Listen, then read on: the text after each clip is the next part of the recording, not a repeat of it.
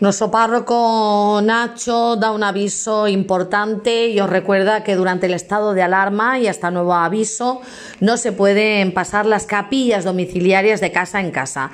Que cada capilla se quede en la casa en la que está. Se os pide por favor también que las personas que tengáis la capilla os pongáis en contacto telefónico con la celadora de vuestra capilla para indicarle que está en vuestra casa.